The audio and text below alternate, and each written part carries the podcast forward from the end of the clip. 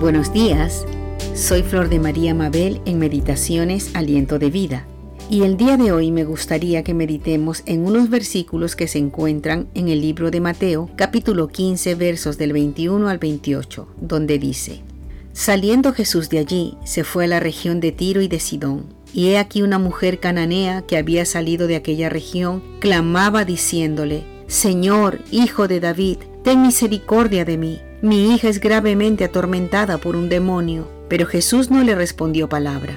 Entonces, acercándose sus discípulos, le rogaron diciendo, Despídela, pues da voces tras nosotros. Él respondiendo dijo, no soy enviado sino a las ovejas perdidas de la casa de Israel. Entonces ella vino y se postró ante él diciendo, Señor, socórreme. Respondiendo él dijo, No está bien tomar el pan de los hijos y echarlo a los perrillos. Y ella dijo, Sí, Señor, pero aún los perrillos comen de las migajas que caen de la mesa de sus amos. Entonces respondiendo Jesús dijo, Oh mujer, grande es tu fe, hágase contigo como quieres y su hija fue sanada desde aquella hora.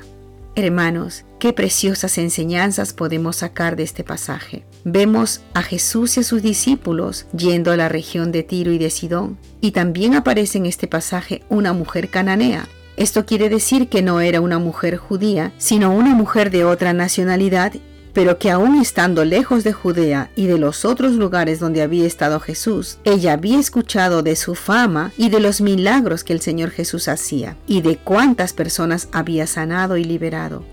Esta mujer tenía una hija que estaba siendo atormentada por un demonio. Eso es lo que nos dice la Biblia. Por eso, cuando ella oyó decir a la gente que Jesús estaba cerca de allí, ella corrió a verlo. Estaba desesperada y ansiosa y clamó al Señor pidiéndole que libere a su hija. Y dice que ella clamaba, o sea, gritaba atrás de Jesús, clamando misericordia al Señor. Y tanto gritaba que los discípulos le dijeron al Señor Jesús que la despida. Y por dos veces más la mujer clamó y hasta se postró a los pies de Jesús pidiéndole que la socorriera.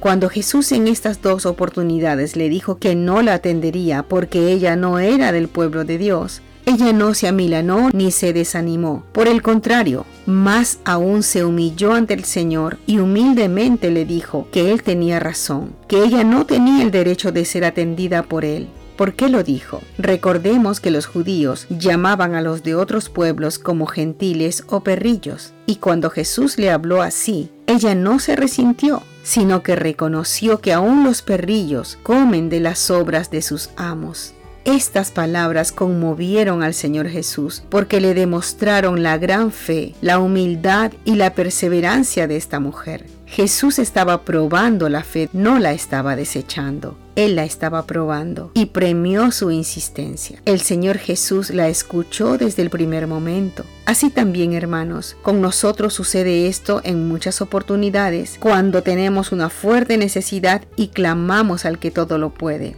Pero a veces, cuando vemos que la respuesta no viene en el tiempo que queremos o cuando vemos que la respuesta no es afirmativa a nuestra oración, entonces nos desanimamos y dejamos de clamar. Pero esto no es lo que Dios espera de nosotros. El Señor anhela y espera que seamos perseverantes, humildes, insistentes con fe ante Él. Por esto te digo, mi amado hermano y hermana, Clama por tu milagro e insiste con humildad. Y así como esta mujer, verás tú también que la mano de Dios está obrando en tu vida. Hasta otro día.